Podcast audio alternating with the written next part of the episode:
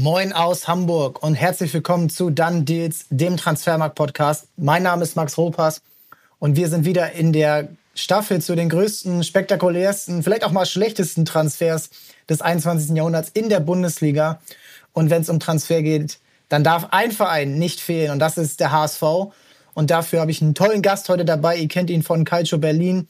Vielleicht auch, wenn ihr Football-Fans seid, von Downset Talk, Sport 1, Radio Hamburg steht auch in seiner Vita. Christoph Kröger ist bei uns. Moin, Christoph. Ja, moin. Vielen Dank für die Einladung. Ich freue mich sehr. Ja, ich mich auch. Und gerade wenn es um den HSV geht, ich muss ja zugeben, ich habe es ja schon ein paar Mal hier gesagt, das ist auch mein Verein irgendwo bis heute und seitdem sowieso.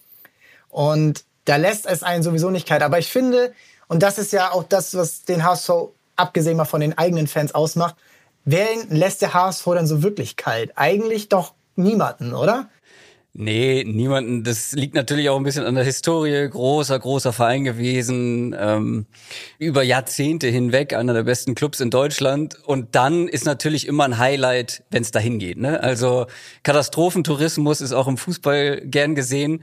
Und diesen Zerfall, den wir ja auch heute besprechen werden, über so zwei Jahrzehnte ungefähr, der ist schon beeindruckend. Und ja, da gibt's einfach so viele Stories, so viele Kontroversen, Skandale, gute und schlechte Transfers.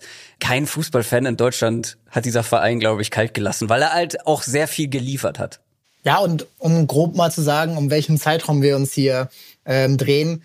2000 ist der HSV, ja, das ist ein Verein, der immer mal wieder oben mitspielt, nie so richtig oben rankommt, äh, seit den großen Jahren 83 äh, mit Magath und Kevin Keegan und Ernst Happel als Trainer 87 nochmal Pokalsieger, dann aber die 90er komplett im Mittelmaß.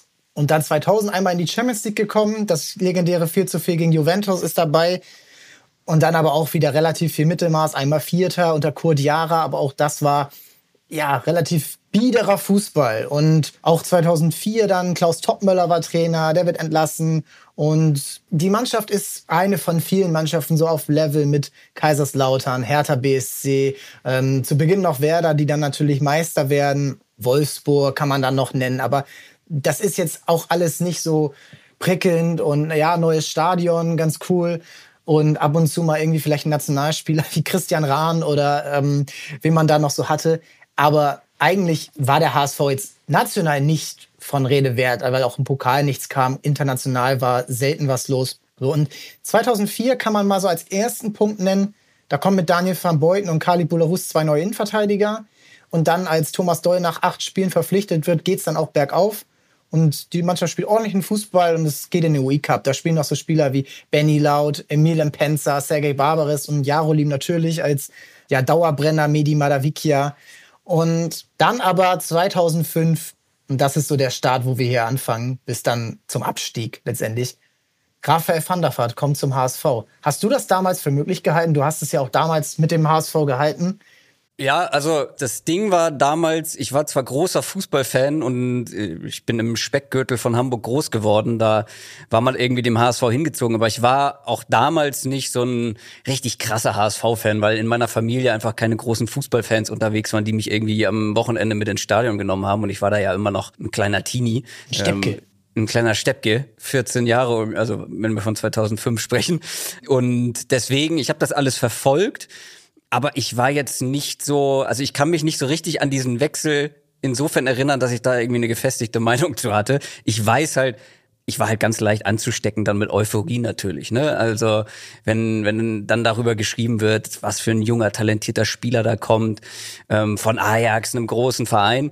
Ich weiß aber nicht mehr, wie ich persönlich darauf reagiert habe oder ob ich es für möglich gehalten habe, aber ich weiß, dass ich auf jeden Fall irgendwo euphorisch war, so einen Spieler dann beim HSV sehen zu können da kann ich vielleicht mal sagen, ich habe es nicht für möglich gehalten, weil ich sowieso mega der Fußballfan war und natürlich war der HSV irgendwo mein Verein und auch von vielen anderen in Norddeutschland und gerade natürlich auch die Eltern, die dann so die, die 83er Zeit äh, mitgemacht haben, die bei uns waren es dann die Onkels, die einen ins Stadion genommen haben.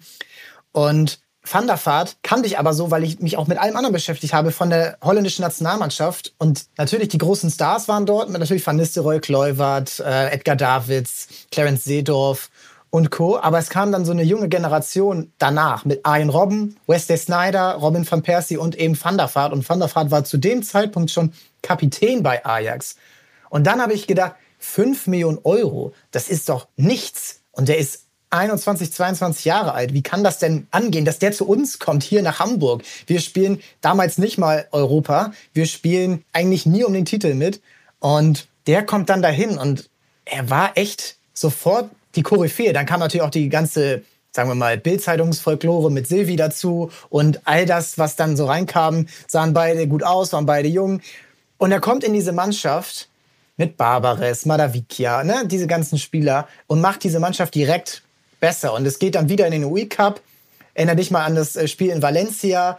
Erinner dich aber auch mal an Spiele in Kopenhagen im UEFA Cup. Letzte Minute macht er den Elfmeter rein. Ja. Und der ergänzt sich einfach komplett in diese Mannschaft. Und diese Mannschaft hat genauso einen Spieler gebraucht, der damals, es war ja noch so diese Zeit der Zehner, direkt auch Impact hat und auch nicht so viel machen musste, weil er so die Arbeiter um sich rum hatte, die ihm die Drecksarbeit abgenommen haben. Aber da waren Spiele wie zum Beispiel gegen die Bayern, das habe ich mir nochmal angesehen. Das ist einfach ein Klassenunterschied zu allen anderen Spielern, sagen wir mal, in diesem Kader gewesen. Und dass das dann eben so kommt, das war schon fast zu gut und zu schnell, dass dieser HSV sich überhaupt an ihn gewöhnen konnte, weil man dann ja auch direkt in der Tabelle immer unter den ersten drei war in diesem Jahr 2005. Ja, es ist dieser Glamour, den er halt reingebracht hat, den du auch angesprochen hast. Natürlich ähm, die Rolle neben dem Platz war da natürlich auch ein Thema irgendwo, aber so einen Techniker oder ja dieses Level an, an technischem Vermögen gab es zu dieser Zeit in der Bundesliga ja relativ wenig. Man muss, du hast ja gerade auch schon gesagt, ja, relativ biederer Fußball. Aber welche Bundesligamannschaft hat damals dann keinen biederen Fußball gespielt? Also, weil das war ja noch eine ganz andere Fußballzeit. Das war eine Zeit, bevor es Gegenpressing gab. Das war eine Zeit, bevor es ähm, ja, schnellen Konterfußball in dem Sinne gab. Das war einfach eine ganz andere Zeit und da konnten solche Techniker, wie du schon sagtest, solche klassischen Zehner ja auch noch viel mehr glänzen, wenn du die Arbeit gegen den Ball ansprichst. Ähm, das war halt einfach das Paradies für einen Fußballer wie Raphael van der Vaart. Der hatte die Arbeiter drumherum, ähm, die waren schon da und er mit seiner Technik ja, hat diese Mannschaft auf ein neues Level gehoben. Vielleicht war er damals schon einen Ticken zu groß für den HSV, mag sein. Aber es war für ihn ja auch ein richtig sinnvoller Schritt, um sich weiterzuentwickeln, weil die Bundesliga war damals natürlich auch schon im Vergleich zur Eredivisie äh, doch nochmal ein anderes Level. Also ich glaube, für ihn war das ein guter Schritt, für den HSV war es ein Glücksfall. Es war ein Glücksfall und das wurde auch bis dahin nicht so gemacht. So dieses Sprungbrett für Holländer in die Bundesliga kommen, das wurde damals nicht so praktiziert, wie es dann danach mit Spielern wie Elia, wie De Jong, ähm, aber auch in anderen Vereinen. Ähm, die Bayern haben sich ein paar Holländer immer mal wieder geholt. Ein Robben hat ja auch Nicht so eine Art aus, ja. Widersprungbett. Also der musste sich dann wieder rehabilitieren ja. in der Bundesliga, hat er perfekt gemacht. Aber das ist natürlich eben genau das, was auch da der HSV richtig clever gemacht hat in Holland, aber auch mal in Belgien mit einem Vincent Company. Das hat nicht ganz so gut geklappt. Aber da zu schauen und diese Spieler direkt einzubinden, das war schon cleveres Management. Und du kannst es jetzt nicht wissen, aber wir haben hier vor zwei Wochen und bei der Aufnahme ist es nicht ganz so weit weg gewesen, äh, über Borussia Dortmund gesprochen, die ein bisschen ja davor komplett mit Geld um sich geworfen haben, aber eben nicht so cleveres Scouting gemacht haben. Viele Brasilianer geholt, die dann aber auch nicht so reingepasst haben. Und der HSV war eine von vielen Mannschaften, die daran vorbeigezogen ist. Werder Bremen muss man nennen, mit Jean Miku, äh, mit Spielern wie Ismael, die da gut reingepasst haben. Natürlich auch mit Spielern aus der Bundesliga, auch so ein random Transfer wie Timothy Atuba, muss man einfach nennen, weil dieser Spieler Klasse hatte, der hatte Flair, der hat die Mannschaft damals zum Tanzen gebracht und das ganze Stadion zum Tanzen gebracht. Und ich erinnere mich an diese Tänze nach dem Spiel, wenn zu Hause gewonnen wurde und ich glaube auch auswärts vom Block. Das war einfach eine neue Stimmung, die es in meiner Fanzeit so bisher nicht gegeben hatte. Und da muss man Bayersdorfer und auch Bernd Hoffmann ein Lob machen, dass sie diese Mannschaft schon homogen zusammengestellt haben. Was man natürlich nicht wusste, ist, auf wie viel Glück und sportlichen Erfolg es dann ankam, um dieses ganze Konstrukt bei sich zu behalten. Da kommen wir ja gleich noch zu. Aber an sich muss man ja sagen, geil, wie es damals relativ schnell möglich war, sofort an die Spitze der Bundesliga zu kommen, was ja heute Utopie ist. Ja, nicht ganz die Spitze leider, ne? Aber äh, ich meine, sie waren ja vorher, aber wie du schon gesagt hast, sie waren ja immer irgendwo oben mit dabei. Was dann halt so ein bisschen ausgeblieben ist, ist, glaube ich, diesen Juwel auf dem Trainerposten zu finden. Da sind einem ja dann auch einige Top-Trainer durch die Lappen gegangen. Ich glaube, mit einem anderen Trainer, mit einem besseren Trainer, hätte man vielleicht auch diesen ganz großen Wurf landen können, weil es war eben auch eine Zeit, in der es halt keine Garantie gab, dass die Bayern Meister werden. Und es haben andere geschafft, völlig überraschend geschafft. Es hat Stuttgart geschafft, es hat Wolfsburg geschafft, Bremen hast du angesprochen. Und ich glaube, du lobst jetzt zwar Bayersdorfer und, und Hoffmann und ja, sie hatten in der Zeit noch einige gute Transfers, aber ich finde, wenn man dann auf das Gesamtkunstwerk schaut, so in der Nachbetrachtung, waren das halt auch viele, die ihnen so in den Schoß gefallen sind. Also Van der Vaart, ich meine, alle, die wahrscheinlich die Eredivisie oder Ajax verfolgt haben, die wussten, dass das ein richtig guter, talentierter Fußballer ist. Und es war halt einfach nur gutes Geschäft, den dann für so wenig Geld zum HSV zu locken. Okay, aber Thema Scouting, wir, wir sprechen ja dann über die Jahre danach. Aber was ich sagen will ist, ja, die Mannschaft war gut. Ich glaube, man hätte am Ende noch ein bisschen mehr aus dieser Mannschaft in dieser Zeit mit einem jungen Raphael van der Vaart rausholen können, mit einem anderen Trainer. Ja, und da sind wir jetzt schon in so einer Phase, wo das natürlich auch alles ein bisschen schwer 15 Jahre danach nachzuvollziehen ist. Aber am 34. Spieltag ist der HSV Zweiter. Zwischendurch gab es mal die Chance auf die Meisterschaft. Das war aber auch ein relativ gutes Jahr der Bayern, wo sie dann am Ende 75 Punkte holen. Damit wirst du halt Meister. Und dass das der HSV vielleicht nicht schafft, wenn du das Jahr davor knapp 50 geholt hast, ist auch okay. Aber 34. Spieltag, Heimspiel gegen Werder Bremen. Die sind Dritter. Konstellation. Ein Punkt reicht dem HSV, um direkt in die Champions League zu kommen. Und das war damals, auch das haben wir in ein paar Folgen hier schon durchgesprochen. Hört da auch gerne nochmal rein, falls ihr es noch nicht getan habt dieser zweite, dritte Platz oder vierte, fünfte Platz oder dritte, vierte Platz, das war damals super wichtig, weil es eben diese Champions League Qualifikation gab, weil diese 20 Millionen damals viel mehr ins Konto geschlagen haben, positiv wie negativ.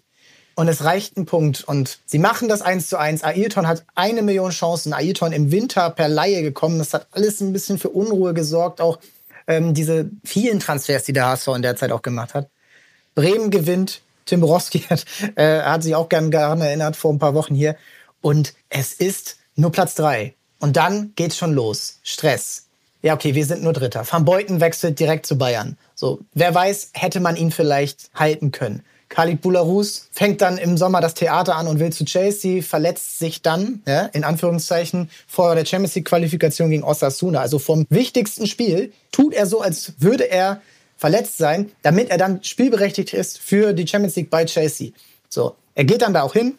Es wird dann, ähm, du bist aus dem Football, du kennst das Wort geordebild und man holt schnell Joris Matheisen, man holt schnell noch Stürmer wie Bubakar Sanogo und Daniel Luboja. Man schafft ja auch die Qualifikation zur Champions League, aber in der Bundesliga, und da sind wir wieder beim Trainer, Thomas Doll, und auch ein bisschen auch an dem Gesamtkunstwerk Kader, geht sofort den Bach runter die Doppelbelastung ist zu hart, sechs Champions League-Spiele und du bist im Abstiegskampf. Und da sind wir dann wieder, so schnell kann es dann auch wieder in die andere Richtung in der Bundesliga gehen, dass du im Abstiegskampf bist bis zum 17. und dann am 19. Spieltag muss er dann gehen.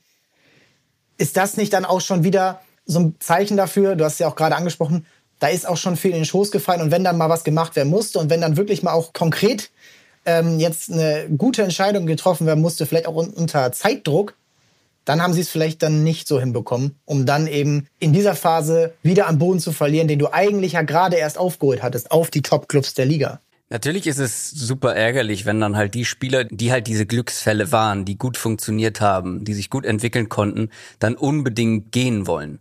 Das kannst du dann als ein Verein wie der HSV, konntest du auch damals schon nicht wirklich verhindern. Gleichzeitig geht das ja anderen Vereinen auch so. Und du hast jetzt gerade gesagt, wenn man kurzfristig reagieren muss, da würde ich halt vehement widersprechen. Weil ist es nicht immer zu erwarten, wenn halt eben Spieler wie Van Beuten, Bularus beispielsweise, wenn die eine starke Saison spielen, den nächsten Schritt vielleicht machen wollen, da muss man doch schon Leute in der Hinterhand haben, die sie sportlich einigermaßen ersetzen können, aber auch irgendwo in den Kader passen. Und was dann ab dieser Zeit jede Sommerpause und teilweise auch im Winter passiert ist, ist ja wirklich ein wildes Zusammengewürfle von, von Spielern, von Transfers. Da wurde eine Mannschaft zusammengegaunert irgendwie. Da waren alte, große Namen dabei, ein Juan Pablo Sorin dann irgendwie. Gleichzeitig holst du junge Talente. Und so richtig zusammen hat das nicht funktioniert. Also das sehen wir dann auch in den nächsten Jahren. Diese Transfers, die da getätigt wurden, wirken auf mich in der Nachbetrachtung überhaupt nicht nach einem klaren Plan, nach einem klaren Konzept, als würden da mehrere Strategien gegeneinander gehen. Und vor allem muss man hier das Scouting halt hinterfragen, weil letztendlich war das der Startbeginn eines ja nicht zu verhinderbaren Teufelskreis, obwohl verhinderbar war wahrscheinlich schon irgendwo, aber es wurden so viele schlechte Entscheidungen, sowohl was den Kader angeht und die Kaderplanung insbesondere, als auch den Trainer getroffen, die dann letztendlich auch dazu geführt haben, dass der HSV halt immer schwächer wurde. Aber wie du schon sagst, da wurden dann kurzfristige Entscheidungen getroffen, die nicht funktioniert haben. Aber da frage ich mich halt, warum sind die dann so kurzfristig? Du hast ja lange genug Zeit, dir Ersatzoptionen zu überlegen für eben solche Spieler. Was ist denn für dich so ein eklatantes Beispiel aus dieser Zeit? Also Juan Pablo Sorin für mich war, den habe ich ja gerade schon angesprochen. Ja. Das war halt wirklich einfach ein Kauf nach Name. So, der Weil war, er hat vorher kurz in Hamburg gespielt bei der WM. Da erinnere ich mich noch. Ja. Gegen die Elfmeinküste. Und da hat ihn wahrscheinlich. Ich weiß nicht, ob dort ein ja. paar HSV dann im Stadion waren. Ja, sowas zum Beispiel. Ist doch kein Scouting. Natürlich war das Scouting noch irgendwie was ganz anderes, als es heutzutage ist, wo du jeden Spieler irgendwelchen, in irgendwelchen Online-Tools dir anschauen kannst und so Leute finden kannst. Fair enough. Aber auf der einen Seite irgendwie ein Vincent Kompanie, einen jungen, vielversprechenden Innenverteidiger, Joris Matthijssen gleichzeitig und dann Juan Pablo Sorin, da einfach dann so einen großen Namen reinzusetzen. Rüd van Nistelrooy war ja ein paar Jahre später ein ähnliches Beispiel. So, da wurde ein großer Name gekauft, aber ob er jetzt da reinpasst, ob er noch die sportliche Qualität bringen kann, ja, war dann letztendlich egal und so ging das dann ja auch weiter. Also diese, was war der Plan? Was war der Plan in der Kaderzusammenstellung in dieser Zeit? Ja, ist schon wild, was da gemacht wurde. Ja, ich glaube, der Plan war, das sieht man auch an einem Beispiel wie Company, dieses Modell Thunderfahrt fünfmal hintereinander zu machen. Jemanden zur Pflicht. Und das sollte dann ja auch passieren. Das sollte ja auch verkauft werden. Nur zu den Bedingungen, die der HSV stellt und vielleicht nicht die der Spieler stellt oder die der dann aufnehmende Verein nimmt. Nur Company macht im ersten Jahr, wo er zum HSV kommt, nur sechs Spiele als damals 20-Jähriger. Und jeder weiß, was aus Company geworden ist bei Man City. Aber in der Zeit war es komplett Hanebüchen, den Abwehrchef zu verkaufen und dann einen 19-Jährigen zu holen, der schon verletzungsanfällig war bei Anderlecht, da hat auch in Jahr davor nur zwölf Spiele gemacht. Und das ist natürlich dann schwer. Und er hat sich danach natürlich gefangen. Das hätte ja auch noch beim HSV passieren können. Ist es aber nicht. Und so musst du dich dann wieder, wieder umorientieren. Und dann sind Spieler wie Bastian Reinhardt, Colin Benjamin. Ja, jetzt fangen alle an zu lachen und zu, äh, sich zu erinnern. Oder auch ein David Jarolim. Die waren viel zu wichtig eigentlich in diesen Zeiten. Später ein Jonathan Pietreuper, die ehrliche Arbeiter waren, die immer wieder auch über ihren Möglichkeiten eigentlich gespielt haben. Aber die waren zu wichtig für diesen Verein. Thomas Rincon kann man da auch noch nennen. Und dann bist du in dieser Saison 2007 im Abstiegskampf, kämpfst dich daraus, hauptsächlich wegen drei Namen. Im Winter kommt Hüb Stevens für Thomas Doll, Rettertrainer, so muss man es sagen, hat komplett seinen Job gemacht. Frank Rost fällt ihn in den Schoß, weil Manuel Neuer auf einmal äh, einmal ran durfte und gezeigt hat, ja, ich glaube, ich werde hier der beste Torhüter Deutschlands und der kann dann zum HSV wechseln. Ivica Olic kommt auch, witzigerweise hat er in der Gruppenphase noch bei ZSK Moskau gegen den HSV gespielt und kommt dann kurze Zeit später auch zum HSV. Das ist auch so ein bisschen Bayern-mäßig. Wer war bei der EM gut? Wer hat gegen uns ein Tor gemacht? Den holen wir. Beim HSV fällt sowas nur halt leider deutlicher ins Gewicht. So, und dann sind sie aber in der Rückrunde Tabellenzweiter, werden Siebter und sind im Sommer wieder in einem kompletten Theater weil Van der Vaart das Trikot hochhält, von Valencia auch wieder Rückenbeschwerden hat im UEFA Cup. Und du gehst schon sofort wieder pulverfassmäßig in die nächste Saison, die auch wieder sportlich gut läuft, aber komplett wieder auf Kante genäht ist. Alles muss klappen. Eigentlich ist die Champions League schon Pflicht, weil sonst kannst du das alles wieder nicht finanzieren und du bist eigentlich jedes Jahr wieder im ähm, Neuorientieren. Und da kommt man dann schon trotz diesem sportlichen Erfolg, der dadurch sich dann einschlägt, dass du mal bei Bayern schlägst, dass du mal im UEFA Cup was Geiles erreichst oder vielleicht äh, Werder Bremen mal schlägst. Aber kommt ja eigentlich nie mal Ruhe rein. Und das ist ja bis heute, würde ich fast sagen, beim HSV immer wieder das Problem, dass keine Ruhe reinkommt. Aber die sportlichen Entscheidungen sind ja meistens dafür verantwortlich. Ja, absolut. Das ist das, was ich eben schon so ein bisschen angedeutet habe, dass noch mehr drin gewesen wäre und noch mehr sportlicher Erfolg möglich gewesen wäre mit A, den finanziellen Mitteln und zweitens halt zum anderen den spielerischen, den individuellen Qualitäten, die einfach ja im Kader auch vorhanden waren. Es ist halt schon auffällig, dass dann halt in kurzer Zeit, nennen wir jetzt mal Bula Rus und Van der Vaart, zwei Topspieler, unbedingt weg wollen. Also es wurde offensichtlich kein Klima geschaffen beim HSV, was die Spieler dazu bewegt, entweder da bleiben zu wollen oder halt, ja, auf eine Chance zu warten und dann zu wechseln, sondern man wollte Wechsel erzwingen. Ähm, in kurzer Zeit zweimal. Und da muss man halt so eine alte Floskel anbringen, ja, der Fisch stinkt immer vom Kopf. Also das muss, kannst du zum einen die Trainer nennen, die halt so ein Klima äh, in der Kabine zumindest ja herstellen müssen, aber zum anderen natürlich auch den sportlichen Verantwortlichen da drüber, die einfach in dem Verein so ein Klima herstellen sollten, was bei vielen Vereinen funktioniert hat, aber nicht beim HSV. Und da stehen für mich halt wirklich wieder die Namen Hoffmann, allen voran Hoffmann und Bayersdorfer im Fokus. Und ja, über Jahre hinweg ging das ja dann so weiter, dass man auch einfach wirklich mit einer Schrotflinte auf den Transfermarkt geschossen hat und mal gucken, ob was funktioniert. Du hast gerade diese Strategie angesprochen, ja, einfach Leute aus den Niederlanden zu holen und mal gucken, ob es funktioniert. Ne? Ein Romeo Castellin für viel Geld geholt ähm, und noch ein paar andere Namen, die dann in, in dieses Schema fallen. Ja, es ist schon auffällig, dass da schon so früh dann auch, obwohl es sportlich noch ganz gut lief, auch immer wieder diese Unruhe herrschte beim HSV. Es ist wirklich Wahnsinn. Ja, du hast ja zwischendurch echt richtige Banger drin. Also ein Jerome Boateng für eine Million ja. von Hertha zu verpflichten als 18-Jährigen und den dann fürs Zehnfache dann irgendwann zu veräußern.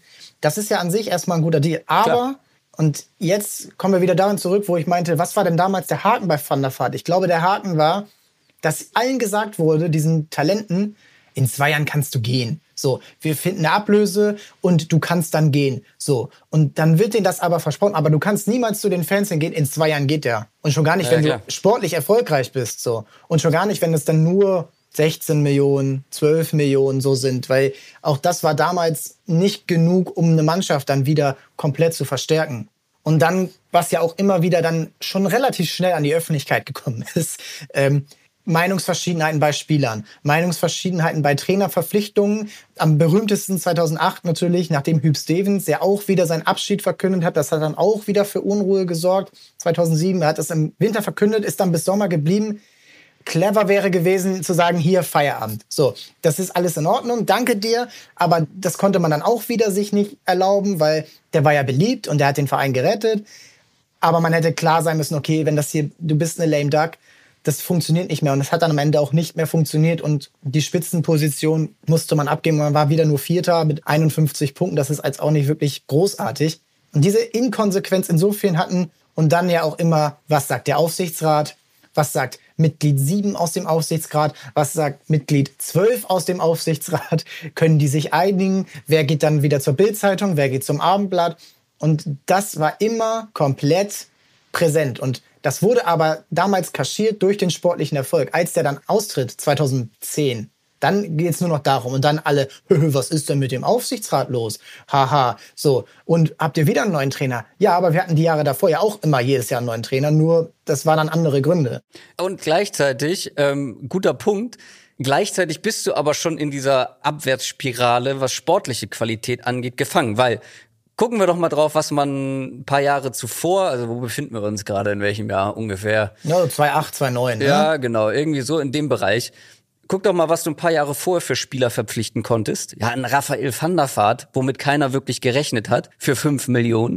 Ein paar Jahre später verpflichtest du Mohamed Sidan für 6,5 Millionen. Ich habe gerade äh, Castellan und Sidan verwechselt. Castellan war gar nicht so teuer. Aber ein Sidan für 6 Millionen. Das ist ja schon ein Preis-Leistungsunterschied, der ja schon zeigt, in welche Richtung es dann geht. Du verschlechterst sukzessive die Mannschaft, weil du viel Geld verpulverst. Ja, ab und zu ist dann mal ein Glücksgriff mit dabei, aber du verpulverst viel zu viel Geld auf dem Transfermarkt, weil deine Kaderplanung, deine Transferstrategie und vor allem dein Scouting offensichtlich nicht gut ist. Gleichzeitig gibt's diese Unruhen im Hintergrund. Und dann guck dir doch mal an, wie sich die Trainerqualität so entwickelt hat von Jahr zu Jahr. Es wurde ja jedes Jahr wurde ein neuer Trainer geholt, wo du im Nachhinein sagen musst, ja, eigentlich hat man wieder den nächst schlechteren Trainer geholt. Also das war wirklich so ein sukzessive Herabsteigen. Und wie du schon gerade gesagt hast, eine Zeit lang konnte man den sportlichen Erfolg zumindest oberflächlich ja noch hochhalten. Aber der wurde dann ja logischerweise auch irgendwann weniger. Also ich finde immer, das war ein Teufelskreis, der halt eben Anfang der 2000er angefangen hat und sich dann halt irgendwann nach ein paar Jahren auch wirklich bemerkbar gemacht hat. Ja, du hast Mohamed Sidan zum Beispiel angesprochen. Und was halt auch dem HSV komplett in dieser Zeit gefehlt hat, war so sportliche Weitsicht. Wie entwickelt sich der genau. Fußball? Und dieser Mohamed Sidan-Transfer 2007 und dann auch der Tausch nächstes Jahr für Petric 2008 ist eigentlich das Beispiel Klopp erkennt, als er zu Dortmund kommt, okay, mit Blan Petric, das ist zwar ein geiler Kicker, der macht Tore, der schießt schöne Freistöße, der macht irgendwo auch die Fans vielleicht glücklich, aber für mein Spiel brauche ich Mosi dann. Den kenne ich aus Mainz. Das funktioniert, der ist günstiger. Dortmund musste ja auch damals noch ähm, auf die Euros gucken. Und dieser Tausch wird dann gemacht. Der HSV zahlt 4,5 Millionen Euro drauf für den, ich glaube, etwas älteren Spieler. Und kurzfristig ist der HSV damit vollkommen zufrieden. Beim Petric, würde ich sagen, immer noch einer der beliebtesten Spieler beim HSV. Aber, mein Favorite HSV-Spieler ever, ja, tatsächlich. Ich finde auch, also denk mal an dieses Fallrückzieher-Tor gegen Lüttich, denk an das Freistoßtor gegen Fulham. Ähm, das sind Wahnsinnsdinge. Aber er war jetzt kein Läufer, er war jetzt kein Pressingspieler. Was du meintest, das gab es damals noch nicht. Das kam dann aber. Und der HSV hat letztendlich dann insgesamt 10 Millionen Euro für zwei Stürmer ausgegeben in zwei Jahren, die die Mannschaft nicht dauerhaft besser gemacht haben. Sie dann sowieso gar nicht. Der hat ja gar nicht gespielt. Der war dann ja hinter Olic, hinter Paulo Guerrero damals noch. Ja, das ist dann einfach fehlende sportliche Weitsicht von einem Hoffmann, von einem Bayersdorfer, die nicht erkannt haben, okay, wir, also sie wollten ja Klopp haben oder sie wollten ihn ja auch haben, aber vielleicht nicht unbedingt wegen seiner sportlichen Qualität, sondern vielleicht eher so wegen seiner Ausstrahlung als ZDF-Experte. Der wirkt gut, aber dann konnte man sich auch nicht einigen. Und so triffst du dann Kompromissentscheidung mit Martin Johl. Das ist ein ordentlicher Trainer, aber der verwaltet. Wie Hüb Stevens auch. Und die Mannschaft, die Potenzial hat, bleibt auf ihrem Level, schießt nie so viele Tore, wenn man sich die historischen Platzierungen bei uns mal anguckt. Der HSV holt eigentlich immer relativ viele Punkte, aber schießt immer relativ wenig Tore, immer so 47, 48, 52. Das war auch damals jetzt nicht sonderlich viel, immer ein relativ schlechtes Torverhältnis, plus zwei, plus sechs und einmal plus 21, aber da kam 8-0 am letzten Spieltag gegen Karlsruhe dazu. Also immer relativ solide und relativ, ja, italienisch, würde ich mal sagen, äh, verwaltend in diesem kompletten. Und du hast es nie geschafft, dich wirklich als Mannschaft weiterzuentwickeln, weil ja auch immer wieder die zentralen Säulen gegangen sind. Und dann finde ich es ein Transfer auch geil und da würde ich mich auch mal an deine Meinung ähm, wenden. Nigel de Jong. Hm. Bis heute mhm. Rekordverkauf beim HSV mit 18 Millionen Euro, die er damals eingebracht hat. Wir haben den Winter 2008. Der HSV spielt wieder um die Meisterschaft mit. Die sind im Pokal noch dabei, die sind in der Europa League, damals noch UEFA Cup dabei. Die Mannschaft funktioniert. Mit Joel als Trainer, ohne Van der Vaart, der ist dann schon bei Real Madrid. 15 Millionen Euro hat der eingebracht. Es wirkt sehr wenig im Nachhinein, ne? aber die Ablösen waren halt noch nicht ganz ja, so hoch. Ja, ich glaube, sein Vertrag ist auch ausgelaufen ja. das Jahr drauf und der HSV hat halt keine Champions League gespielt. Aber De Jong wechselt zu Man City. Gerade frisch ausgestattet mit Abu Dhabi Money und die geben den 18 Millionen Euro im Winter. Er hätte im Sommer für 1,5, 2 Millionen Euro wechseln können. Es ging aber auch um eine Vertragsverlängerung, die anstand und die De Jong, man kann das noch so rauslesen, wohl auch angenommen hätte mit der Zusage mit einer höheren Ausstiegsklausel im nächsten Jahr oder im kommenden mhm. Sommer. Sie verkaufen ihn aber sofort 18 Millionen Euro im Winter, verpflichten keinen Ersatz und wieder, wie so oft, die Rückrunde wird hergeschenkt. Die Derby-Wochen ja. gegen Werder Bremen, Pokal aus gegen. Traumatisierendste Fußballwochen meines Lebens, ja. Ja, das kann, glaube ich, jeder HSV-Fan, der dabei war, so unterschreiben, weil du verlierst das Pokal-Halbfinale zu Hause gegen Werder Bremen. Tim Wiese hält drei Elfmeter, glaube ich, auch so bezeichnend. Menschliche oder eher so mentale Stärke, die war damals mhm. bei Werder Bremen, die in der Liga absolut unter aller Sau gespielt haben. So für ihre Verhältnisse waren nur Zehnter. Aber in den Cup-Wettbewerben mhm. waren sie da und waren voll fokussiert und hatten einen Plan mit Thomas Schaf, mit Klaus Allaufs, mit Wiese, Frings, Pizarro, dann den jungen Spielern wie Özil. Und sie schlagen die dreimal in drei Wochen. Und man kann argumentieren, dass das wieder so ein What-If ist, was passiert, wenn sie dort gewinnen. Glaubst du, wenn der HSV damals ins Finale kommt oder in zwei Finals kommt oder die Champions League erreicht, glaubst du, dass der HSV langfristig trotzdem einen anderen Weg einschlägt? Oder würdest du sagen, es wäre einfach in einem Jahr dann genauso passiert? Ich glaube schon, dass man sich, also wenn wir vor allem auch auf, ähm, da hattest du vorhin kurz drüber gesprochen, auf dieses Jahr schauen, wo sie halt am letzten Spieltag noch irgendwie, oder sie verpassen halt hin und wieder mal ziemlich spät in der Saison die Champions League, ne? Äh, wenn du da die Champions League, das Champions League Money mitnimmst, glaube ich, kannst du dich halt auch finanziell anders aufstellen. Gleichzeitig auch hier mit den Werder Bremen Wochen.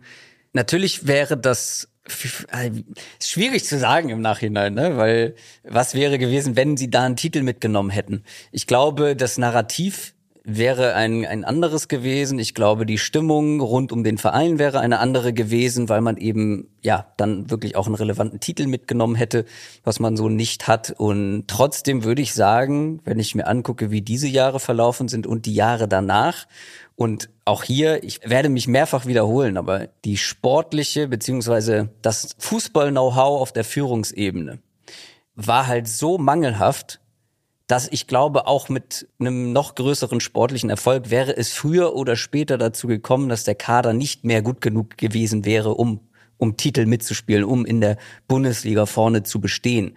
Weil auch hier nochmal der Hinweis, was dafür dran. Du nimmst 18 Millionen und noch irgendwie 15 Millionen für Van der an, aber guck doch mal, für wen das Geld dann in, ausgegeben wurde, in wen man da investiert hat. Das war so ein Blindflug in Sachen Scouting, in Sachen Transferstrategie, dass es mir sehr, sehr schwer fällt zu denken, dass es irgendwie einen anderen Verlauf genommen hätte, nur weil man in dem einen oder anderen Jahr vielleicht mal einen Titel gewonnen hätte oder nicht in jedem Wettbewerb gegen Bremen rausgeflogen wäre, weil es fehlte halt einfach A an Einigkeit auf der Führungsebene, B an sportlichem Know-how und ich glaube, das hätte sich früher oder später bemerkbar gemacht.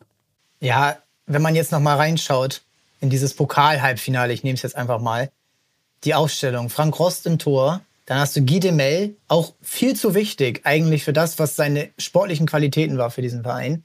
Auf rechts hinten. Michael Grorgard, ähm, uh. dann im UEFA Cup Halbfinale ja berühmt geworden durch die Papierkugel. Mhm. Joris Matthijsen, ja, der war schon stark, ne? Der war Stammspieler der holländischen Nationalmannschaft. Aber war jetzt auch keiner, der in den kommenden Jahren dann der moderne Innenverteidiger sein sollte. Nee. Cello Jansen auf links hinten, kann man, finde ich, am wenigsten gegen sagen. Das musst du ja. machen, glaube ich. Ja. Aber Alex Silva, da ist einer von den Spielern, die du gerade genannt hast, für sechs Millionen verpflichtet. Dann hast du Dennis Aogo zum Beispiel im linken Mittelfeld. Du hast natürlich dann Guerrero, Petric, Olic zusammen als Dreiersturm dabei. Und dann hast du auf der Bank noch einen Jonathan Pietreuper, du hast einen Jerome Boateng, du hast aber auch äh, im Winter Marcel Njeng, Albert Streit und Michael Tavares geholt, die zusammen irgendwie De Jong ersetzen sollten. Letztendlich wäre das auch, glaube ich, einfach, das war, glaube ich, wirklich alles zum Scheitern verurteilt. Und ich finde ja, Bremen ist ja auch ein gutes Beispiel, dass sportlicher Erfolg, wie der Pokalsieg, nicht davor äh, schützt, dass du in ja. den kommenden Jahren abstürzt. Weil Werder Bremen kann man ab 2010 genauso in die Tonne treten weil da ging auch gar nichts mehr. Da kam auch schlechtes Scouting und das ist dann schon das Bezeichnende, vielleicht, dass man sagt, okay, auch natürlich wäre es schön gewesen, da mal was zu gewinnen oder mal die Champions League zu erreichen, aber das ist kein, äh, ja, keine Sicherheit, um 10 Jahre, 20 Jahre wieder oben dabei zu sein. Und was ja dann auch immer bedacht werden muss, der HSV immer ein Pulverfass als Mannschaft auch. Da waren immer Spieler dabei, die sich gern mal eine rote Karte abgeholt haben. Jarolim in diesem Spiel zum Beispiel. Also ein Paulo Guerrero äh, ein Jahr später wirft die Flasche, zwei Jahre später äh, tritt er Sven Ulreich komplett kaputt. Gut, das würde ich im Paulo Guerreros Fall weniger auf den HSV schieben als auf den Spieler selber, weil das war halt einfach Paulo Guerrero. Ja, aber also. du hast, das ist ja wieder auch wieder Scouting. Ja. Das war ein geiler Kicker, aber er hatte sich einfach echt nicht im Griff und dieser Flaschenwurf, so völlig aus dem Nichts, das konnte sich keiner erklären. Und äh, Frank Rost war auch kein Kind von Traurigkeit. Dann bist du bei, ja, auch Spielern wie, ja, wen haben wir denn dann noch? Sergei Barbaris früher sowieso immer mit dabei. Und das hat sich eigentlich so immer auch auf die Fans wieder übertragen und die Fans dann auch wieder. Das war immer so eine kritische Stimmung. Ich finde, wenn man heute im Stadion ist, ist es viel positiver als damals, obwohl ja. der Sport ja damals viel besser war. Geläutert. Ich glaube, man ist geläutert als Fan, weil ja. du musst ja überlegen, wo du herkamst. Du kamst zum einen aus diesen ultra erfolgreichen 80er, 70er, 80er Jahren. Da waren einige Fans mit dabei, die sich danach gesehnt haben, diesen großen Erfolg, da ganz oben wieder mitspielen zu können. Gleichzeitig hast du gesehen, was diese Mannschaft für ein Potenzial hat und wie dieses Potenzial auch irgendwo verschenkt wurde, wie es einen Transferflop nach dem nächsten gab, wie es einen Trainerflop nach dem nächsten gab. Das ist natürlich frustrierend, jetzt in der zweiten Liga es sind halt auch wieder Siege da. Man hat ein junges Team, was einen mitreißen kann. Wollen wir nicht zu viel über die Gegenwart sprechen, ne? Aber es ist ja ein ganz anderer Grundvibe auch da. Ich kann schon verstehen, dass dann größerer Anspruch auch bei den Fans gewesen ist, als das, was man da geboten bekommen hat. Und was ja auch immer bedenkt werden muss, das wurde versprochen. Also Bernd Hoffmann, das habe ich heute noch in Ohren, Top 20 Europa in zwei Jahren und Top 10 Europa in fünf Jahren. Also diese, der HSV ist ein großer Verein, der HSV gehört unter die ersten drei in Deutschland. Das hat das ganz wurde, schön Big City Club Vibes, oder? Das, ja, das ist eigentlich der ursprüngliche Big City Club gewesen. Und wie härter sich, das, da gab es halt noch kein Social Media und das kam dann ein bisschen später und da wurde sich dann drüber lustig gemacht, als der HSV dann ja auch schon deutlich schlechter war. Aber eigentlich hätte man das damals schon sagen können, weil du hast es in den entscheidenden Momenten nie gebracht. Du hast immer auch, wir sprechen jetzt immer über Werder Bremen und diese Niederlagen, aber die bitteren Niederlagen sind ja eigentlich die zu Hause gegen den VfL Bochum nicht zu gewinnen oder zu Hause gegen den MSV Duisburg zu verlieren oder in Mönchengladbach, die damals um den Abstieg immer mitgespielt haben, da dann wieder zu verlieren. Das sind die entscheidenden Spiele geworden. Es ist immer die Luft raus gewesen im April 2008, 2009, 2010. Du hast dann 2009 gerade noch die Europa League geschafft, um dann vom nächsten Luftschloss, dem Finale im eigenen Stadion in der Europa League, träumen zu dürfen 2010.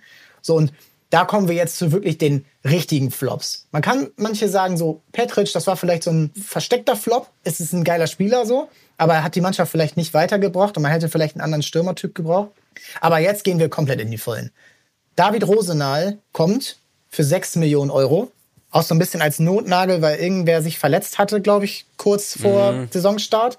Ich glaube, ja. Dann Markus Berg, auch wieder viel zu viele Stürmer verpflichtet. Man hatte ja schon Guerrero, Olic, Petric. Und dann El Giro Elia, der mit hohen Versprechungen zum Beispiel zum HSV gekommen ist, richtig gut losgelegt hat, sich dann aber einmal verletzt hat und dann nie wieder auf die Beine gekommen ist. So, und dann hast du die alten Recken, Se Roberto. Für mich, das finde ich, was ist noch mein Lieblingsspieler, der beim HSV war. Der vielleicht beste Fußballer, der jemals äh, im 21. Jahrhundert das HSV-Trikot getragen hat mit 36. Ist ja auch kein Zukunftstransfer. Und dann, alle werden sich erinnern, Rüd van Nistelrooy, Wintertransfer 2010. Ich habe noch heute meinen Trainer im Ohr, der mir damals im Auto gesagt hat, das ist die Meisterschaft für den HSV. Und das war das Signal, oh nein, oh nein, das, das kann hier nicht gut enden. Und wie es aber so kommen muss vom HSV, man wird immer kurz gelockt. Erinnerst du dich noch an das erste Spiel von Van Nistelrooy? Ja, klar. Gegen Stuttgart, oder? Eingewechselt und innerhalb von fünf Minuten macht er zwei Tore. Ich war komplett, ich bin, ist alles durchgegangen bei mir. Ich weiß noch, ich habe, äh, ich glaube, wie so häufig, weil, wo sind wir da, 2010? Na, ich hatte noch keinen Sky oder was da noch Premiere, keine Ahnung. Ich glaube NDR 2, Bundesliga-Konferenz, so wie so häufig. Ey, und dann trifft der zweimal. Ich bin komplett durchgedreht. Da war ich dann auch hooked und dachte, ja, der schießt den HSV ganz nach oben. Ja, und das ist dann wieder, mittlerweile ist übrigens Bruno Labbadia Trainer, weil Martin mhm. Johe sich eine Ausstiegsklausel mit hat reinschreiben lassen. Komplett ungewöhnlich, finde ich, als Trainer so von dem Format. Bei Nagelsmann konnte man es, glaube ich, verstehen, ein paar Jahre später. Gut, er hat jetzt einen anderen Ausstieg bekommen. Aber da musst du wieder neu aufbauen. Du bist nicht davor gefeit, am letzten Spieltag der Saison davor zu sagen, ey, das ist unser Trainer, weil er kann ja gehen. So, und dann musst du neuen finden. Und dann musst du Bruno Labbadia holen. Für den wird wieder Ablöse gezahlt. Da sind sie dann auch nicht einig. Und dann verstreiten sie sich sowieso und Bayersdorfer geht vor der Saison. Das ist ein Desaster. Das habe ich jetzt gerade ganz vergessen, weil es zu viel ist an Infos. Und sich so in die Saison reinzuwagen und dann auch noch Erfolg zu haben, ist ja fast noch schlimmer, als sofort auf die Schnauze zu fallen. Ja, aber guck mal, alleine, also für mich ist der größte Dorn im Auge und ich weiß nicht, ob andere HSV-Fans dem zustimmen würden. Bernd Hoffmann ist in meinen Augen somit das Schlimmste, was dem HSV in genau dieser Zeit passieren konnte.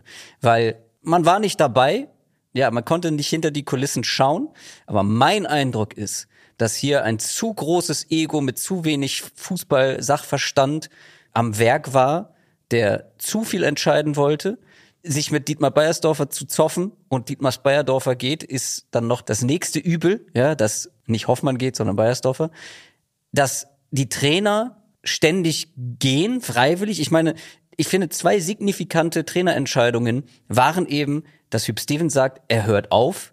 Und er ist ja ein paar Jahre später auch nochmal wiedergekommen. Also, wie finished kann der gewesen sein in seiner Wahrnehmung? Martin Johl, es lief ja gut. Warum sollte er gehen? Du musst doch, gerade wenn du irgendwie sportlichen Erfolg hast, musst du es doch schaffen, Spieler, Trainer und alle möglichen im Verein halten zu können, eine Atmosphäre schaffen zu können, die die Leute einlädt, auch zu bleiben, weiter an einem Strang zu ziehen. Und dieses an einem Strang ziehen gab es beim HSV nicht. Und ich glaube, der Auslöser dieses Ganzen war zum einen wahrscheinlich der Aufsichtsrat, zum anderen Bernd Hoffmann. Und ich glaube, vielleicht stimmst du mir zu, vielleicht auch nicht, es wäre dann vielleicht auch egal gewesen, ob Jürgen Klopp Trainer wird beim HSV. Weil ich glaube, so wie Jürgen Klopp tickt, wenn er das mitbekommen hätte, weil damals waren ja noch Bayersdorfer und Hoffmann da, dann hätte der nach ein, spätestens zwei Jahren das Handtuch geworfen, wäre vielleicht auch aus irgendeiner, äh, weiß ich nicht, Emotion heraus entlassen worden, wenn man gegen Werder Bremen verliert oder so. Und dann wäre er ein Jahr später zu Dortmund gegangen oder vielleicht zu einem ganz anderen Verein. Deswegen ich, glaube ich, ich bin mir unsicher, nicht sagen, dass Jürgen Klopp damals die Power hatte, diesen Verein zu vereinen oder wenigstens diesen Vorstand zu vereinen. Ich glaube, alle Fans wären Fan von ihm gewesen, alle Spieler hätten ihn sicherlich gefeiert, aber ich glaube nicht, dass der sich, was ja schon beim Scouting dramatisch schlecht lief, dann anders verlaufen wäre, wenn er dann wirklich unterschrieben hätte. Weil es war ja nicht viel davon entfernt. Das Ding ist, glaube ich, Jürgen Klopp hat ein ganz anderes Mindset als jeder Trainer, der beim HSV war. Weil Jürgen Klopp versteht einen Verein und seine Rolle ja gesamtheitlich. Der will ja oder wollte ja gerade in der Zeit in alles eingebunden werden. Und es hätte wahrscheinlich früher oder später gekracht, aber ich könnte mir vorstellen, dass Jürgen Klopp der halt diese sportliche Fachkompetenz mit reingebracht hätte, sich argumentativ hätte durchsetzen können und vielleicht sogar einer der anderen dann hätte gehen müssen, weil es ist ja auch nicht so, dass er beim BVB in ein absolut gemachtes Bett oder Nest sich gesetzt hat. Ganz und gar nicht. Auch da gab es übrigens ja ein großes Ego an der Spitze mit Aki Watzke. Und es war kein Problem. Und ich glaube, dass da sehr viel hätte verändert werden müssen. Und ich glaube aber, dass Jürgen Klopp mit seinem Perfektionismus, mit seiner mit seinem Verlangen ja auch Dinge zu kontrollieren, sehr viel zum Positiven verändert hätte und halt mehr Macht an sich gezogen hätte, als jeder andere Trainer, der da beim HSV war in der Zeit. Oh, weiß ich nicht, weil ich glaube, Bernd Hoffmann und Aki Watzke unterscheidet ganz klar eine Sache. Also beide kommen ja mehr aus dem Wirtschaftlichen. Aki Watzke mehr so Finanzen und Bernd Hoffmann mehr so Marketing, Sport 5, das ist ja der Vermarkter auch vom HSV, heute noch. Und da kam er ja her. Aber wie man ja auch dann so bei Trainerverpflichtungen und solchen Geschichten immer wieder mitbekommen hat, er hat sich schon sehr ins Sportliche eingemischt. Und Aki Watzke, das kann man von ihm nicht sagen. Das war Zorgs Bereich. Ja. So, und ja, heute ist es Sebastian Kehl. Und ich glaube, das hätte vielleicht Jürgen Klopp irgendwann dann veranlasst zu sagen, nee, Feierabend, ich kann sonst wohin gehen. Jeder sieht, was ich kann. Und jeder sieht, was ich bei Mainz gemacht habe. Und der HSV wäre ja nicht irgendwie schlecht gewesen mit ihm. Natürlich würde ich sofort sagen, wenn der bei uns gewesen wäre, wäre geil gewesen. Aber nicht mit Bernd Hoffmann an der Spitze. Und ich glaube, da es keinen starken Aufsichtsrat in der Form gab, weil die alle, es waren zu viele, aber es gab keinen, ich weiß nicht, wer da damals der Vorsitzende war. Kann, ich kann es dir nicht sagen. Es war jedes Jahr ein anderer. Und letztendlich wurde Hoffmann freie Bahn gegeben. Und ähm, Katja Kraus, seiner, ja, letztendlich äh, Vertrauten in dem Sinne, die mit ihm den Vorstand geleitet hat, und dann ist es, glaube ich, egal gewesen. Wie du schon gesagt hast, es wäre vielleicht auch egal gewesen, wenn Lukas Podolski zum HSV gekommen wäre. Es wäre auch egal gewesen, wenn Marcelo damals für sechs Millionen oder zwei Millionen sogar nur zum HSV gekommen wäre als 18-Jähriger. Oder Gareth Bale hätte man anscheinend haben können. Also all diese beinahe Transfers ähm, spielen wir ja auch immer gerne bei Transfermarkt durch. Ja, aber Weiß da siehst du ja schon, da siehst du ja schon diesen Mangel an Fachkompetenz, dass dann irgendwer geholt wurde, Markus Berg, weil er bei der, was war das, U21 EM Torschützenkönig wurde, den für 10 Millionen aus Groningen zu holen, anstatt halt Spieler, die wirklich Potenzial hatten, die wirklich gut waren. Ich stimme dir insofern zu, dass sich Bernd Hoffmann viel zu sehr einmischt. Das war ja auch, das ist ja das, was ich sage. Das ist ja das größte Problem gewesen. Ich glaube aber, dass Jürgen Klopp halt das Potenzial gehabt hätte, mit seiner Aura, mit seiner Ausstrahlung, mit seinem Charisma und auch mit seiner Autorität, diesen Machtkampf für sich quasi zu gewinnen, in welcher Form auch immer. Dass es am Ende, dass man Bernd Hoffmann mehr hätte zurückhalten können, wenn jemand so stark ist, ja, mit so einer großen Autorität wie Jürgen Klopp da vorangegangen wäre anstatt Martin Johl, dem das dann alles egal war, der halt gesagt hat, ja komm, macht was ihr wollt, ich gehe. So und es waren ja auch viele andere oder ähm, ein, jemand, der überhaupt keine eigene Meinung hat, wie Bert van Marwijk. Weißt du, also ich glaube, es hätte knallen können, aber wenn Jürgen Klopp am Ende der gewesen wäre, der den Knall überlebt hätte, wäre der HSV halt alleine, was die Fachkompetenz angeht. Und ich meine jetzt nicht Jürgen Klopp alleine, ich will ihn jetzt nicht überglorifizieren, aber Jürgen Klopp holt sich halt Leute mit Fachkompetenz in den Verein. Das hat er bei Dortmund gemacht, das hat er bei Liverpool gemacht. Und damit kam dann der sportliche Erfolg. Und ich glaube, wenn er das beim HSV heute machen können, hätte man auch diesen sportlichen Erfolg wieder zurückbekommen. Mit oder ohne Bernd Hoffmann, das ist natürlich Spekulation. Ja, ist interessant, weil Bernd Hoffmann wollte ja Jürgen Klopp haben. Dietmar Beiersdorfer war mehr bei Fred Rütten, der dann zu Schalke gekommen ist und dort komplett äh, in die Hose gegriffen hat. Also es war nie, dass man sagen kann, Hoffmann hat immer die falschen Entscheidungen getroffen oder Bayersdorf immer die richtigen. Nee. Ähm, aber ich glaube, die Kompromisse, die dort dann immer gemacht werden mussten, waren dann meistens vielleicht sogar noch schlimmer. Und das ist dann vielleicht das Problem gewesen. Und was aber auch bei Bernd Hoffmann ist, er war ja nochmal dann beim HSV in der zweiten Liga, hat nach zehn Spielen die Nerven verloren und Christian Titz entlassen, der, wo viele immer noch sagen, wenn du den behältst, dann sind wir jetzt längst schon wieder in der ersten Liga. Ja, gehöre ich dazu. Und auch hat er dann Jonas Bolt verpflichtet. Den wollte er auch unbedingt haben, schon das Jahr davor. Zwei Jahre später oder ein Jahr später kommt es da auch zu Differenzen und er muss dann selbst gehen. So, und da gab es dann den starken Aufsichtsrat, der sich dann ja auch verändert hat. Fußball AG und alles. Wer ja, weiß aber, wer weiß aber, ob das mit Jürgen Klopp auch geklappt hätte, dass wenn dann halt Ne, wenn dann so jemand ja. da gewesen wäre, dass er dann hätte den Hut schmeißen müssen. Klar, du sagst, der Aufsichtsrat war noch ein ganz anderer und viel schwächer. Fair enough, aber trotzdem ja, ist natürlich schwierig ähm, zu spekulieren. Ich glaube aber, ich bin mir relativ sicher, dass ein Jürgen Klopp beim HSV einfach viel mehr sportliche Kompetenz mit reingebracht hätte. Kommen wir weiter und wir sind 2010 kurz vorm Europa League Finale in Hamburg. Ich wollte auch unbedingt hin. Klar, wenn der HSV dabei ist. So. Und ich erinnere mich, dass das so krass über der eigentlichen Ligasaison stand, dass das völlig irrational war. Weil die Europa League zu gewinnen, ist ja toll. Aber es ist finanziell, heute ist es natürlich anders, weil du dich für die Champions League qualifizierst, aber das ist finanziell jetzt kein Ritterschlag und auch kein Schritt in die nächste Richtung. Das ist gut, das ist cool, natürlich auch dieses Standing zu haben und diesen Moment zu haben. Das wäre Wahnsinn. Aber als sportlicher Verantwortlicher muss ich ja den Fokus behalten auf das Alltagsgeschäft, auf die Bundesliga wie das FC Bayern immer wieder betont, Uli Hoeneß sagt das seit 50 Jahren, glaube ich, die Bundesliga ist das Wichtigste. Und wenn die gefährdet ist, dann schmeißen wir auch einen Trainer raus, der 20 Millionen Euro gekostet hat. Aber das war beim HSV damals nicht so. Man hat die Liga so ein bisschen ja, vernachlässigt. Man ist dann von Rang 4 auf 5, auf 6, auf 7. Und in den internationalen Spielen ging es richtig ab. Gegen Anderlecht, gegen Lüttich. Das Tor von Laden Petrisch fällt mir ein. Und dann kommt es aber in der Mannschaft schon zu Querelen mit Bruno Labbadia, wie auch immer das immer vonstatten gegangen ist. 32. Spieltag, du verlierst 1 zu 5 in Hoffenheim. 1 zu 5 und ich erinnere mich daran, das war eine Arbeitsverweigerung. Das muss man so ehrlich sagen. Und das kurz vorm Halbfinale zu Hause gegen Fulham, was dann der letzte Schritt sein sollte, das ist so ein Symbol für diesen Verein, der sich vom größtmöglichen Moment, den man sich ja erträumt hat, man hat sich auch für dieses Finale erstmal beworben vor ein paar Jahren. Das kommt ja alles dazu dass du dann so in dich zusammenfällst, Trainer entlassen musst. Ricardo Moniz, der Techniktrainer, wird dann für drei Spiele der Trainer.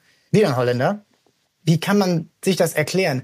Hast du irgendwie auch vielleicht mal, du guckst ja auch andere Sportarten ganz viel, hast du was Vergleichbares vor Augen, was dir mal passiert ist, dass eine Mannschaft, ein Verein so in sich zusammenfällt vor so großen Momenten? Ähm, ich überlege gerade, ob mir da was einfällt, aber das ist schon, also dass, dass Mannschaften in wichtigen Momenten choken. Das ja. ist ja sportartübergreifend äh, immer wieder der Fall. Das sind halt diese Soft-Faktoren, die einfach so schwer zu messen sind. Das ist, wie ist die Stimmung in der Kabine, wie ist das Mannschaftsgefüge generell, haben die Leute Spaß, haben die Spieler Spaß. Ähm, und das ist halt, ich komme immer wieder darauf zurück. Ähm, ich weiche ein bisschen deiner Frage aus, weil mir kein gutes Beispiel einfällt. Ähm, mir auch nicht, ich, aber ist ja okay. ich ich komme immer wieder halt auf dieses an einem Strang ziehen zurück. Und das, was ich vorhin meinte, mit egal ob der sportliche Erfolg größer gewesen wäre, am Ende wäre es zu diesem Teufelskreis gekommen, zu diesem Strudel gekommen, weil man einfach nicht an einem Strang gezogen hat. Und das zieht sich ja so durch. Wenn schon die beiden wichtigsten Entscheider nicht an einem Strang ziehen, dann Kompromisslösungen auf der Trainerposition finden, Kompromisslösungen bei Transferentscheidungen treffen, dann wirst du am Ende kein Mannschaftsgefüge haben, dann wirst du am Ende nicht an einem Strang ziehen, der zu Erfolg führt. Und das hat sich halt so durchgesetzt. Und wenn da eine zusammengewürfelte Mannschaft, die nicht harmoniert, auf dem Platz steht, dann braucht es ja nur kleine Misserfolge. Dann braucht es nur, ja, so Querelen zwischen Trainer und Mannschaft, damit es alles kollabiert. Und es gibt diese Gerüchte rund um Bruno Labbadia. Ganz ehrlich, sollten die stimmen, natürlich verlierst du dann den ganzen Kader und der Kader bricht in sich zusammen. Das ist ja ganz klar. Aber das führt für mich am Ende alles darauf zurück, dass hier einfach sehr viel gewürfelt wurde beim HSV. Es ist einfach komplett desaströs. Du verlierst dann in Fulham. Du bist ja komplett drin im Spiel. Bis kurz vor Schluss bist du ja eigentlich im Finale gegen Atletico Madrid damals, wo ich mir auch manchmal die Frage stelle, was wäre eigentlich gewesen, wenn wir ins Finale gekommen wären und 0 zu 4 zu Hause verloren hätten gegen eine überragende Atletico-Mannschaft ja, mit guck dir die Atletico-Mannschaft an, ja. Komplett absurd. müsste das gewesen sein ja. noch. Ja. Also, das ist auch manchmal vielleicht so ein bisschen vergessen, ne? So ein, so ein Finale so richtig deutlich zu verlieren kann auch Probleme bereiten. Aber nichtsdestotrotz, Fulham raus. Am letzten Spieltag spielst du wieder in Bremen, 1 zu 1. Damit verpasst du selbst die Europa League. Und ich erinnere mich daran, dass das damals viele gut fanden weil die dann gesagt haben, ja, dann haben wir nächstes Jahr keine Doppelbelastung und dann können wir, wie jetzt zum Beispiel Schalke dieses Jahr oder das Jahr davor Wolfsburg, befreit ausspielen und dann greifen wir dann in der Liga an und werden Erster, Zweiter, Dritter. So war damals das Mindset, aber man hat vergessen, dass diese Mannschaft komplett schon am Zerbrechen war. Du hattest Roberto sehr alt, Rüd van Nistelrooy sehr alt, Frank Rost sehr alt. Dann holst du drei Spieler, na eher zwei, für großes Geld, um Jerome Boateng zu ersetzen, der zu Man City wechselt, mit Heiko Westermann. Und Heiko Westermann war damals. Ey, das war ein guter Transfer. Ja, da kommen wir jetzt zu. Wieder ein Transfer aus meiner Sicht ohne sportliche Weitsicht, weil Westermann war ein Verteidiger, der zehn Jahre zuvor ein richtig guter gewesen wäre oder fünf Jahre. Der war ja immerhin auch Nationalspieler. Aber er kommt in eine Mannschaft und soll was ganz anderes sein als das, was er bei Schalke davor war nämlich der Abwehrchef. Das war er so nicht. Und es gab auch einen Grund, warum Schalke ihn ja, so freiwillig hergeschenkt hat. Ein Nationalspieler im besten Fußballeralter. Und Golko Katscha kommt noch dazu. Und eigentlich weißt du schon, Armin Fee wird dann im Sommer Trainer. Es gibt keinen richtigen Sportdirektor. Eigentlich bist du ja schon wieder komplett in dem Modus, na, wird das hier was? Keine Ahnung. Aber irgendwie schafft es dieser Verein damals in dieser Zeit immer wieder Euphorie zu erzeugen bei den Fans, sodass man dann wieder komplett verblendet in die Saison geht, die ersten zwei Spiele gewinnt, spielst wieder ganz gut mit und vergisst völlig, was um dich herum passiert. Und du kannst ja gerne mal schauen, wie die Saison am Ende verlaufen ist. Das ist äh, der Anfang dann wirklich vom Ende. Ja, du hast gerade das beste Fußballeralter angesprochen, bevor wir auf die Saison gucken. Ich gucke nämlich gerade hier auf den Kater, äh, auf den Kader. Ja, Kater 10, passt. Kater äh, Stimmung war auf jeden Fall dann irgendwann vorhanden.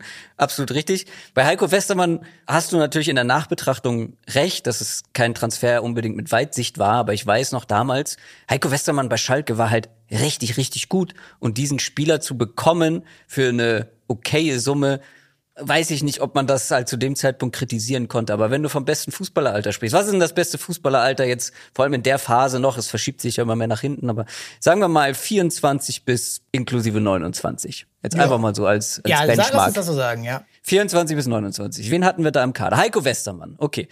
Wie gesagt, bei der Verpflichtung in meinen Augen ein guter Transfer. Ähm, wen hast du noch in dem Alter? Guy Demel, immer solider, konstanter, durchschnittlicher Bundesligaspieler gewesen, aber mehr nicht. Piotr Trochowski. Marcel Janssen. Ja. Romeo Kastelin, zu schlecht. Jonathan Pietreuper, zu schlecht. Ähm, Guerrero. Paulo Guerrero, 26. Und Laden Petric, okay. Das sind deine Spieler, die eigentlich deine Säule sein sollten.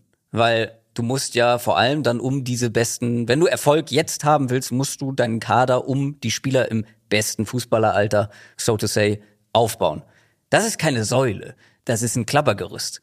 Und dann halt viele alte Spieler, du hast sie angesprochen, viele über 30, teilweise weit über 30 und halt viele junge Talente, auf denen sehr viel Druck lastet. Jongmin Son kam da äh, mit dazu, gut, der hat am Ende auch geliefert, okay, aber ich weiß noch, ein Enes Benatira, von dem hat man jahrelang viel erwartet, ein Robert Tesche, ähm, ja, gut, wurde leider irgendwann zu wichtig. Ähm, du hast einen Dennis Aogo, auf dem von Anfang an hohe Erwartungen gelastet haben. Der ähm, kam aus der zweiten Liga, muss man dazu sagen, ne? vom SC Freiburg oder vom Zweitliga-Absteiger oder Erstliga-Absteiger. Ah, das ging noch viel zu schnell bei solchen Spielern. Ja, und das Problem ist halt einfach, eigentlich sollte es ja eine Normalverteilung sein. Wie gesagt, in einem Kader, mit dem du jetzt angreifen wirst. Du hast deine jungen Talente, dann hast du aber einen Kern aus Spielern im besten Fußballeralter und dann hast du ein paar alte Erfahrene, die für Stabilität sorgen, für Konstanz sorgen. Beim HSV waren es einige Talente, wenige gute im besten Fußballeralter und einige alte Spieler. Und das in meinen Augen über Jahre hinweg. Und wie gesagt, also es lässt sich natürlich jetzt mit einigen Jahren Abstand leicht analysieren, aber wie wolltest du denn mit so einem Kader Erfolg haben? Das weiß, glaube ich, auch keiner mehr. Und was auch dann in dieser Saison passiert ist, dass Mannschaften, die oben mitspielen, neue sind, ganz andere. Mainz 05 mit Thomas Tuchel, Jürgen Klopp, Borussia Dortmund, Hannover mit Mirko Slomka, die damals ja. für eine kurze Zeit sehr viel aus ihren Möglichkeiten gemacht haben, am Ende Vierter geworden sind. Und and andere Mannschaften. Entschuldigung, äh, ganz kurz zu, zu Mirko Slomka oder Hannover und auch Mainz. Das ist natürlich auch eine Möglichkeit, Erfolg zu haben. Entweder über einen sehr gut funktionierenden Spielstil, taktisch, Hannover, oder halt über eine Reihe von gut harmonierenden, sehr talentierten jungen Spielern mit einem guten Trainer an der Seitenlinie. Der HSV hatte mit Armin Fee keinen guten Trainer, zumindest in dem Zeitrahmen nicht mehr, keinen guten Trainer an der Seite, kein gutes Spielkonzept und vor allem nicht eine Reihe von guten jungen Spielern. So, das ist natürlich auch eine Möglichkeit, erfolgreich zu sein, aber auch das hatte der HSV nicht. Ja, also man muss sich auch nur mal die Ergebnisse aus dieser Saison mal durchlesen. Das ist die eine Saison, in der der HSV und St. Pauli zusammen in der Bundesliga spielen. In den Derbys im Hinspiel verlierst du fast und natürlich Mladen Petric durch ein Traumtor macht das 1 zu 1. Wieder Pflaster auf eine offene Wunde, aber kurz sieht's ja ganz gut aus und wir feiern alle im Block. Ja, sehr schön. Rückspiel verlierst du. Rückspiel gegen Werder Bremen gewinnst du 4 zu 0 zu Hause. Das war auch genau, ähm, weil das Spiel gegen St. Pauli erst ausgefallen ist, war das innerhalb von einer Woche. Dann das Ende für Armin Fee, ein 0 zu 6 gegen Bayern München. Der Anfang für Michael Oenning, der dann Trainer wurde, ein 6 zu 2 zu Hause gegen Köln. Danach gewinnt er kein Spiel mehr für den HSV als Trainer. Zwischendurch hast du mal so Spiele wie ein 2 zu 4 zu Hause gegen Leverkusen. Äh, in Köln erinnere ich mich an ein Wahnsinnstor von Huminson, da verlierst du aber 2 zu 3. So, und in dieser Saison waren auch andere Mannschaften schlecht, wie Werder Bremen, wie Schalke. So, die haben alle nicht performt. So, am Ende ist Leverkusen Vizemeister geworden. Die Bayern waren nicht gut.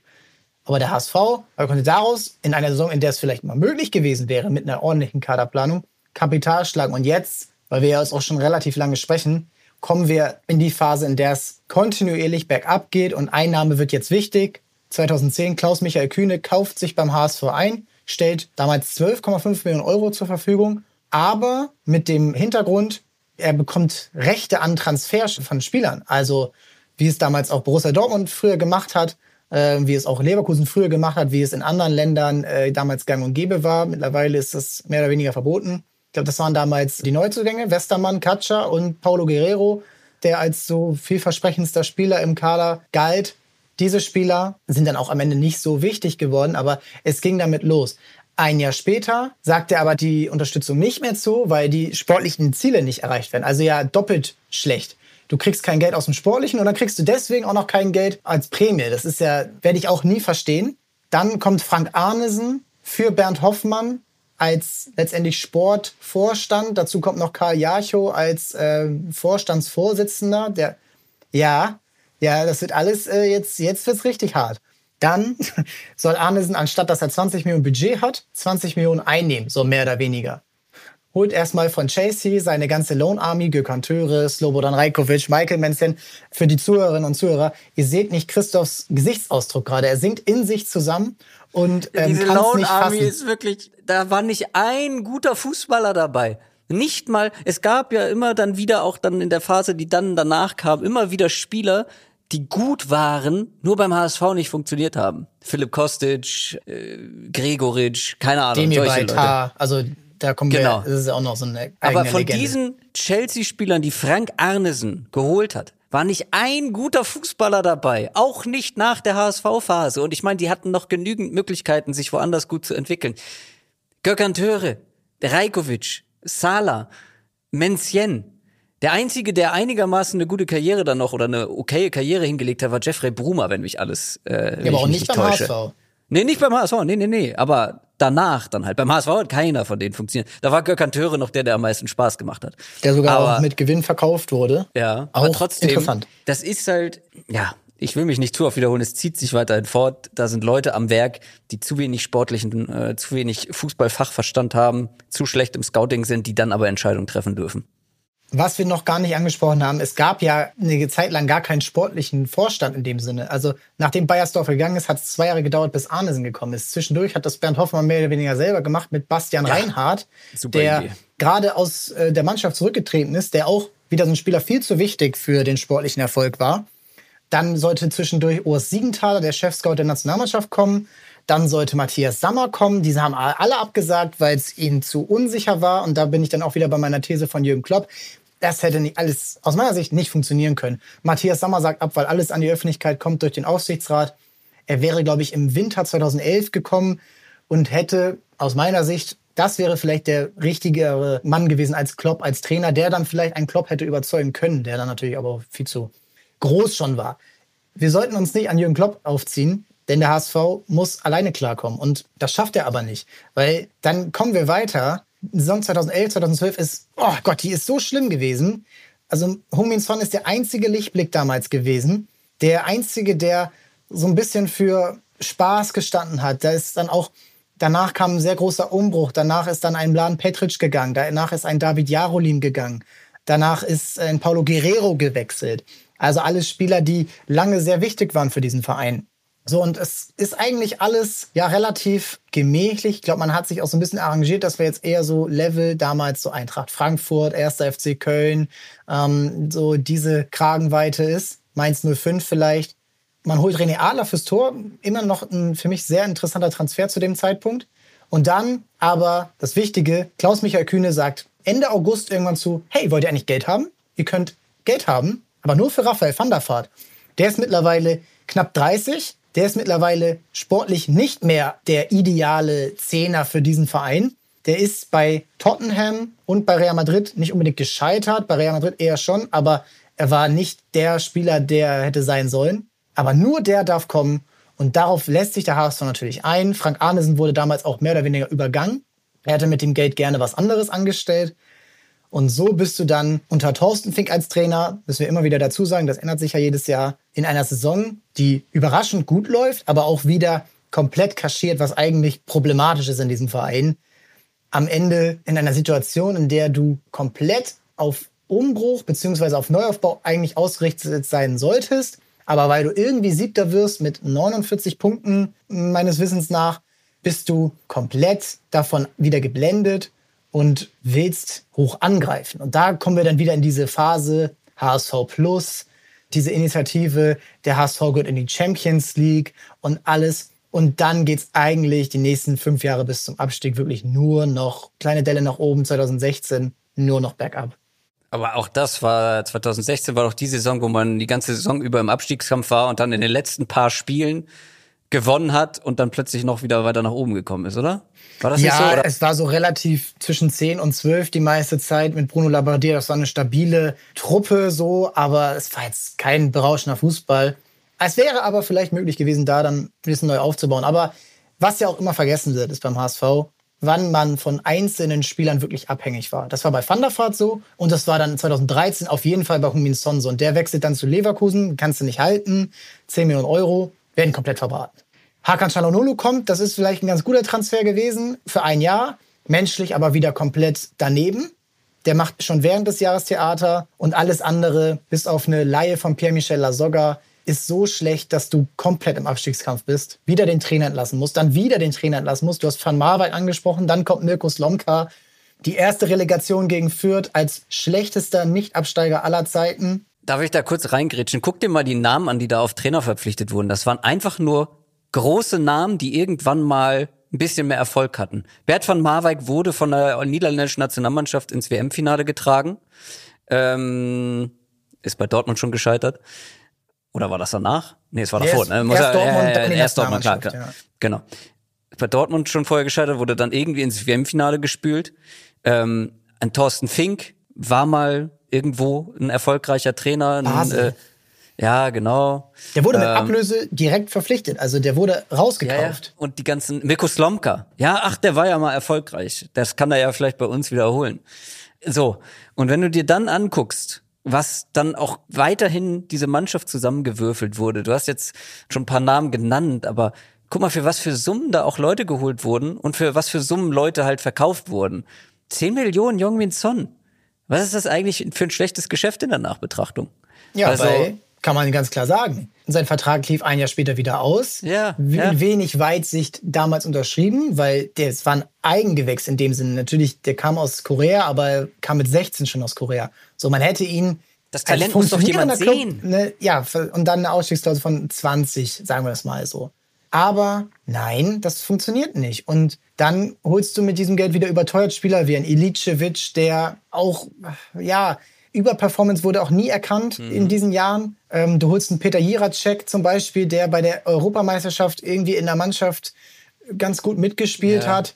Dann Milan holst Badei. du. Ja, es war auch ein geiler Kicker. Auch danach wieder so ein Spieler, der an sich gut war, aber überhaupt nicht in ein Konzept reingesetzt wurde.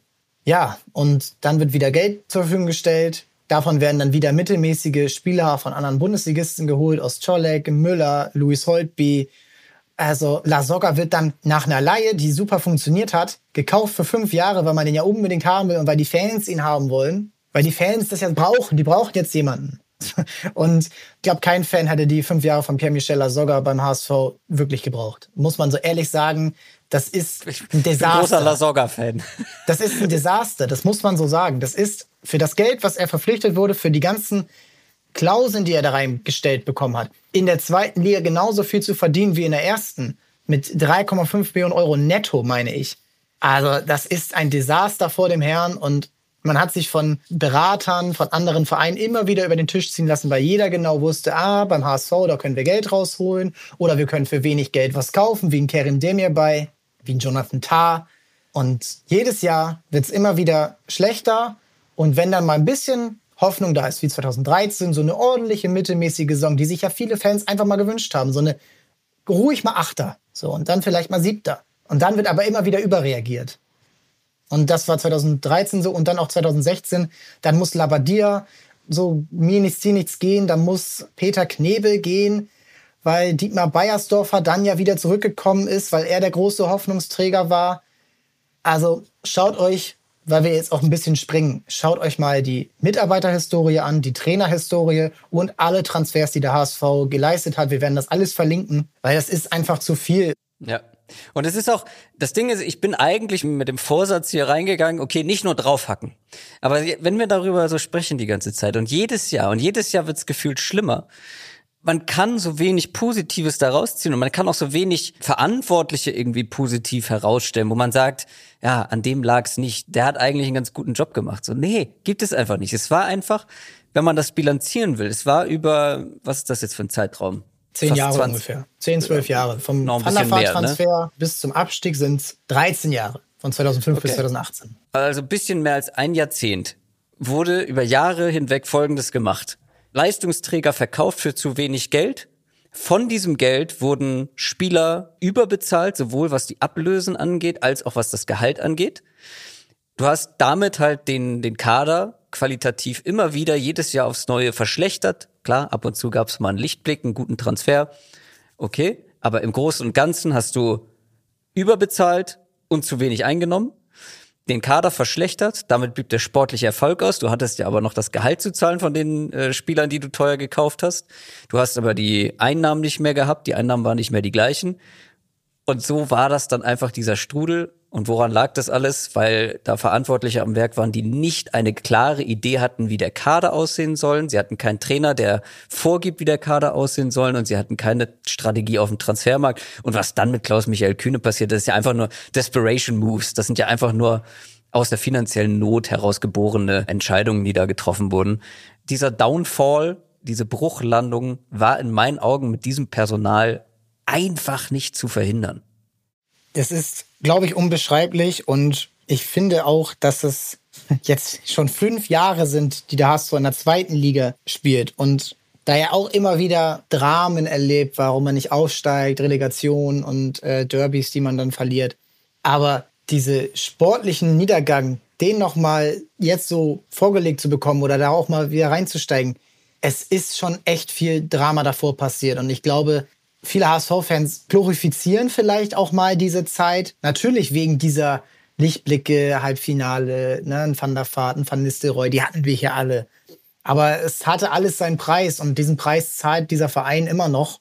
Dieser Preis ist auch vielleicht gerade so ein bisschen Karma, würde ich fast sagen, dass man fünf Jahre um den Abstieg gebettet hat. Jetzt muss man fünf Jahre um den Aufstieg kämpfen, den man ja eigentlich die meiste Zeit verdient gehabt hätte. Jetzt so, wenn man mal schaut, okay, der HSV spielt meistens unter den ersten drei gerade und verliert dann am Ende die Nerven oder sie schaffen es nicht rechtzeitig aufzuholen.